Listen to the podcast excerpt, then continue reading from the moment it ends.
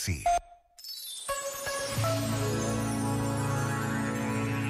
Somos capazes de tudo, mesmo tudo, para escapar à dor, até criar mundos paralelos. Resultado, evadimos-nos da nossa interioridade e declaramos guerra à realidade. Com isso, entramos em sofrimento e semeamos sofrimento à nossa volta. E enquanto teimamos nisso, a situação arrasta-se, porque aquilo a que resistimos persiste. Aquilo que não aceitamos prende-nos. Aquilo de que fugimos persegue-nos.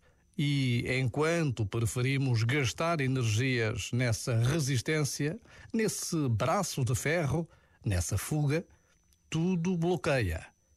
A solução é simples. Devo aprender a aceitar, integrar e atravessar as dores próprias do caminho. Já agora, vale a pena pensar neste. Este momento está disponível em podcast no site e na app.